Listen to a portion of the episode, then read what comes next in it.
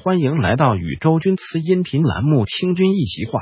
今天要讲的话题是军词小说《金梅瓶》。老李头呵呵的笑着，一旁的老伴疼的一脚，一下子把正在做美梦的他踹醒了。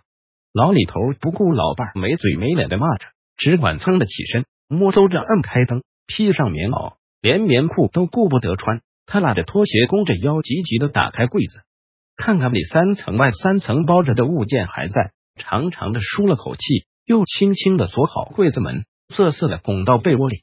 春寒料峭，深夜更冷，凉身子来到老伴儿，冰了他一激灵。老伴儿骂道：“你神经病呀！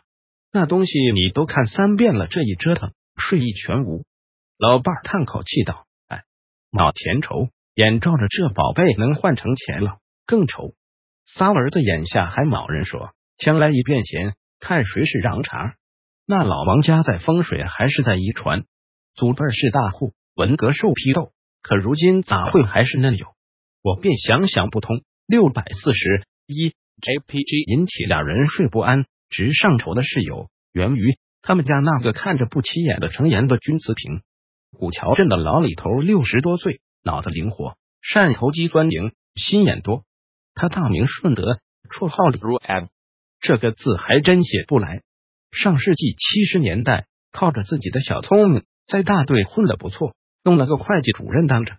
一次和大队书记发旺一起进城出差，晚上住红旗旅社。工作人员见他们是农民，很不屑，这让自认为也是干部的书记很不爽。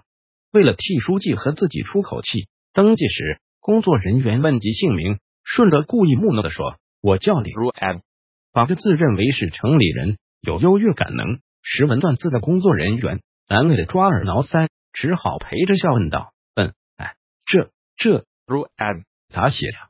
顺德嘲弄道：“你爱谁的呀？